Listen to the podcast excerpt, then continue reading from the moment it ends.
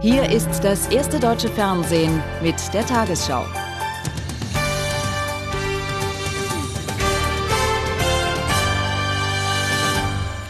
Guten Abend, meine Damen und Herren. Zum ersten Mal seit 25 Jahren haben sich im Irak Hunderttausende schiitische Gläubige in den Straßen der Stadt Kerbala versammelt, um einen ihrer wichtigsten Feiertage zu begehen. Bis morgen werden mehr als eine Million schiitische Moslems erwartet, unter anderem auch Pilger aus dem Nachbarstaat Iran. Unter der Regierung von Saddam Hussein durfte die schiitische Bevölkerungsmehrheit nur eingeschränkt ihre Religion praktizieren. Mit Wassersprühen versuchen die Organisatoren des Hussein-Festes, die überhitzten Gemüter der Pilger abzukühlen. Seit zwei Tagen begehen Schiiten das Ende der Trauerzeit um Imam Hussein, der vor 1400 Jahren den Märtyrertod starb und noch heute verehrt wird, als sei er erst gestern gestorben. Nach Jahrzehnten langer Unterdrückung durch das Regime Saddam Husseins scheinen die religiösen Gefühle zu explodieren. Das Fest war zwar nie verboten, die rituelle Praxis aber auf ein Minimum eingeschränkt. Gefeiert werden durfte nur in der Moschee, nicht außerhalb. Deswegen erleben die Gläubigen diese Tage in Verzückung und Ekstase. Bei Schiiten liegen Religion und Politik eng beieinander. Dieses Transparent warnt vor der ausländischen Presse, der nicht zu trauen sei. Das ist aber eine der wenigen ausländerkritischen Bemerkungen. Wenn es aber um die amerikanischen Truppen geht, dann bekommt man immer die gleichen Antworten. Wir wollen alleine über unsere Angelegenheiten entscheiden. Niemand darf sich bei uns einmischen.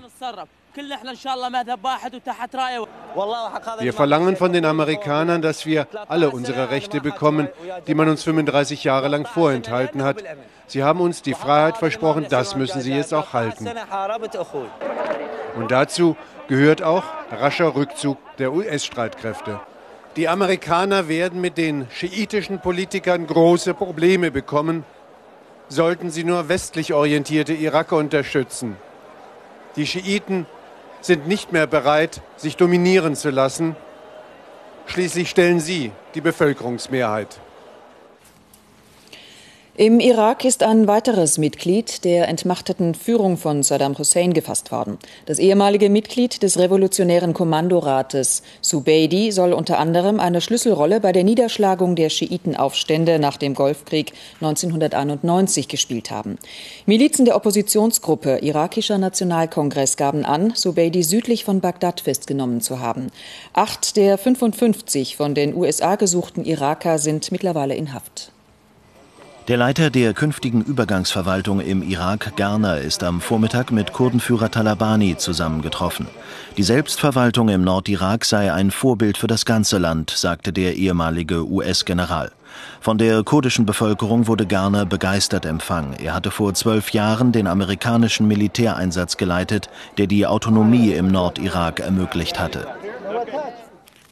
Der UN-Sicherheitsrat berät zur Stunde über die Fortsetzung der Waffenkontrolle im Irak. Das Gremium ist darüber ebenso zerstritten wie über die vollständige Aufhebung des Ölembargos, das Anfang der 90er Jahre gegen Bagdad verhängt wurde. Die USA wollen Waffenkontrollen unter eigener Regie und fordern ein sofortiges Ende der Strafmaßnahmen. Eine Einigung im Sicherheitsrat ist noch nicht in Sicht. Großbritanniens Botschafter will vermitteln im Streit zwischen UN und USA und spielt auf Zeit. Wir brauchen Geduld, bevor die UN-Inspektoren und Organisationen ihre Arbeit wieder aufnehmen können. Zwischenzeitlich handeln die Streitkräfte der Koalition. Chefinspektor Hans Blick spielt die Schlüsselrolle. Bevor er nicht seine Arbeit abgeschlossen hat, gelten die Sanktionen und die UN-Treuhandverwaltung für den Irak. Die Beschlüsse sehen vor, dass die UN-Inspektoren überall freien Zugang haben. Wir sind nicht nur Buchhalter, denn die US-Dokumente über Uran waren schlicht eine Fälschung. Ein Kompromissangebot der Franzosen könnte eine Mehrheit finden, zwar keine Aufhebung der Sanktionen, aber eine Aussetzung, allerdings unter einer Bedingung. Es ist notwendig, die amerikanischen Teams im Land und die UN-Waffeninspektoren gemeinsam arbeiten zu lassen. So lange könnten wir die Sanktionen aussetzen. Der US-Botschafter geht darauf nicht ein. Er will die Aufhebung der Sanktionen, sich aber nicht festlegen, welche Rolle die Vereinten Nationen spielen sollen. Falls die USA den Wiederaufbau des Irak, auch den politischen, ohne die Vereinten Nationen betreiben sollten, wird es den amerikanischen Steuerzahler ein Vermögen kosten, denn die USA kommen dann nicht an die irakischen Ölkonten. Das weiß auch Präsident Bush. Falls er es dennoch macht, geht es ihm um eine Demonstration amerikanischer Stärke. Im Streit um die Teilnahme Deutschlands an dem geplanten EU-Vierergipfel nimmt die Kritik zu. Nach der Union verlangte jetzt auch die FDP das Treffen mit Frankreich, Belgien und Luxemburg zur Sicherheits- und Verteidigungspolitik abzusagen. In Brüssel also wollen die Deutschen, Franzosen, Luxemburger und die Belgier zum Vierergipfel zusammenkommen, um die Idee einer gemeinsamen europäischen Sicherheitspolitik voranzutreiben, heute in einer Woche. Besser sei es, sie würden es lassen. Die deutsche Opposition hat den Ton gegen das Brüsseler Treffen verschärft.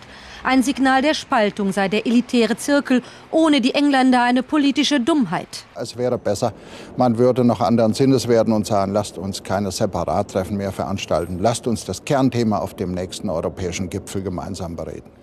In Paris hat Angela Merkel heute ihre konservativen europäischen Kollegen getroffen, auch den Spanier Aznar. Der hat sich verschnupft gezeigt, dass die vier Irak-Kriegsgegner jetzt europäisch vorpreschen. Beide sind sich einig in der Befürchtung, hier könne eine Initiative gegen die NATO entstehen. Bei den begrenzten Verteidigungsbudgets, die wir in Deutschland haben, ist es aus meiner Sicht wichtig, die NATO zu stärken, die europäische Sicherheitspolitik als Teil der NATO zu stärken, aber nicht neue Bündnisse jetzt zu schnüren. In den Regierungsparteien bemüht man sich dem Eindruck entgegenzutreten, hier sei ein Kerneuropa isoliert am Werk. Am Ende, denke ich, wird es ein Angebot geben, weiterzuarbeiten. Doch nicht ein fertiges Konzept, sondern alle einzuladen und schon am 2. Mai wird es ja eine Außenministertreffen geben, wo über die Ergebnisse dieses Vierergipfels berichtet werden soll. Berlin will als Lehrer aus dem Irakkrieg die militärische Stärkung Europas, aber in der NATO und vor allem nicht ohne Großbritannien. Das wird hier gebetsmühlenartig wiederholt. Und dass man nicht zuständig war für Art und Umfang der Brüsseler Einladungsliste. Die Grünen haben heute mit einer Urabstimmung über die umstrittene Trennung von Amt und Mandat begonnen. Ein entsprechender Kompromissvorschlag sieht vor, dass künftig zwei der sechs Mitglieder des Bundesvorstandes auch Abgeordnete des Bundestages oder eines Landtages sein dürfen. Ein Ergebnis soll am 23. Mai vorliegen. Die Bundesregierung hat erstmals eingeräumt, dass die Bundesanstalt für Arbeit in diesem Jahr wieder einen Zuschuss benötigt. Hintergrund sind Prognosen von Wirtschaftsexperten, wonach es deutlich mehr Arbeitslose geben wird. Im Haushalt ist bisher kein zusätzliches Geld vorgesehen. Im vergangenen Jahr betrug die Finanzspritze des Bundes 5,6 Milliarden Euro. Die anhaltend hohe Arbeitslosigkeit reißt ein großes Loch in die Planungen von Hans Eichel. Der Finanzminister, zurzeit in Urlaub, wollte genaue Zahlen nicht nennen. Deutlicher wurde Ursula Engelin Käfer. Da die Arbeitslosigkeit in diesem Jahr im Schnitt um 300.000 höher liegen wird als im Haushalt veranschlagt, sei ein Bundeszuschuss notwendig, so das Vorstandsmitglied der Bundesanstalt für Arbeit.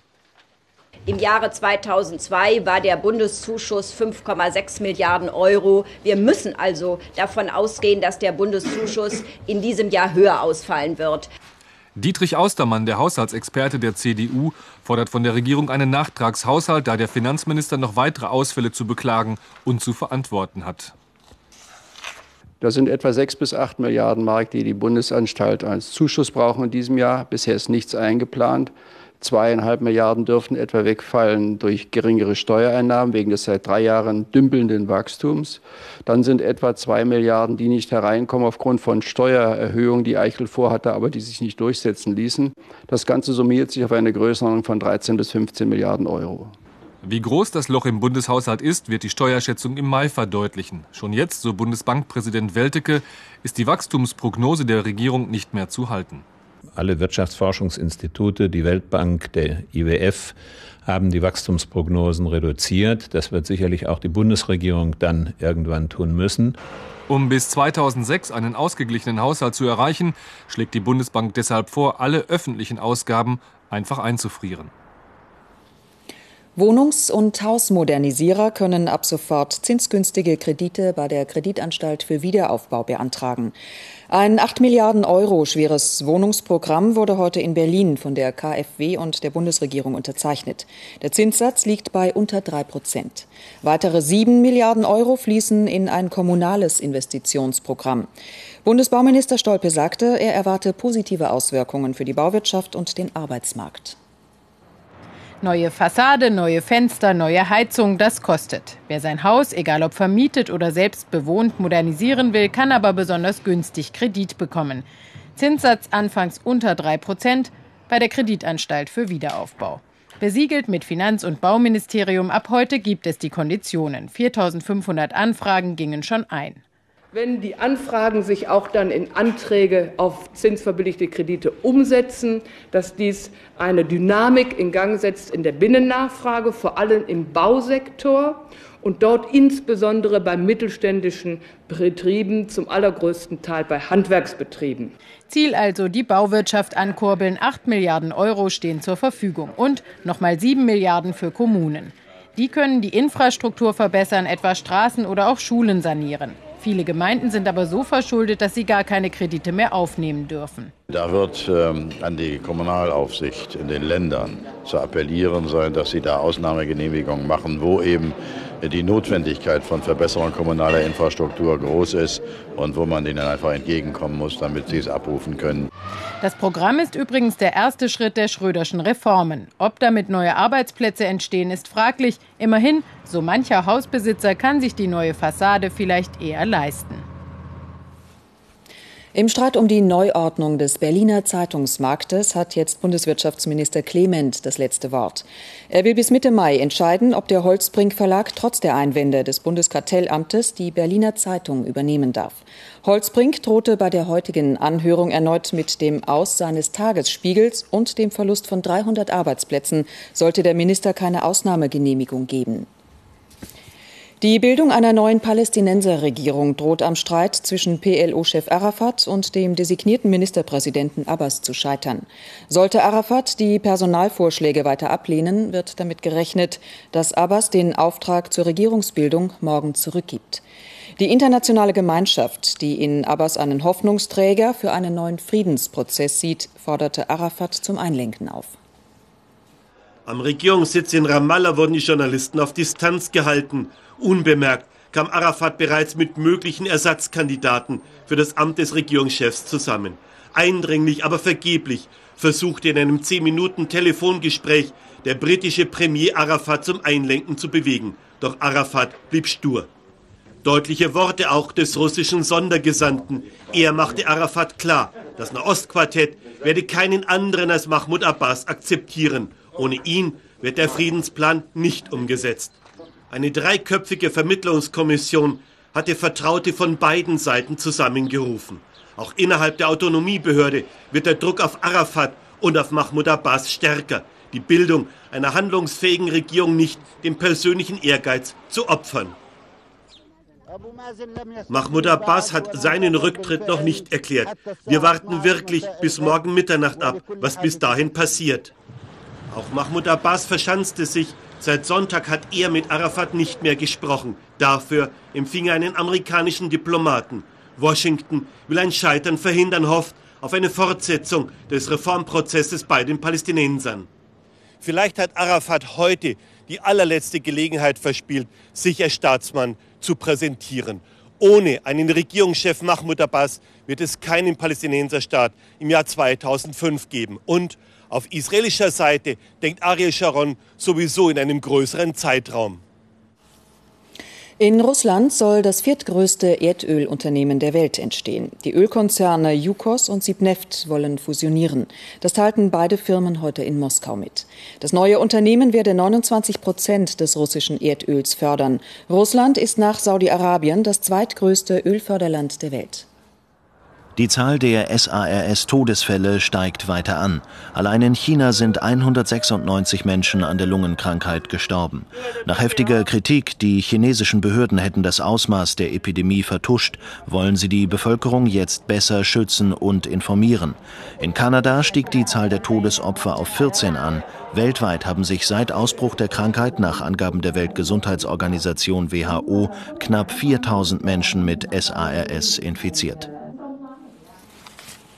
Und nun die Wettervorhersage für morgen, Mittwoch, den 23. April.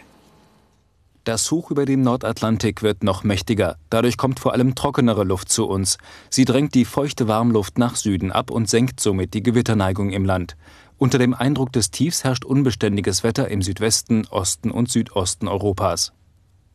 Heute Nacht werden Schauer und Gewitter im Südwesten Deutschlands schwächer. Die Wolken lösen sich weitgehend auf. Es bleibt fast überall trocken. Dort, wo es geregnet hat, bildet sich in der Frühe Nebel. Morgen scheint häufig die Sonne, nur von ein paar lockeren Wolken begleitet. Schauer gibt es nur selten zwischen Schwarzwald und Alpenrand, dann auch mit Blitz und Donner.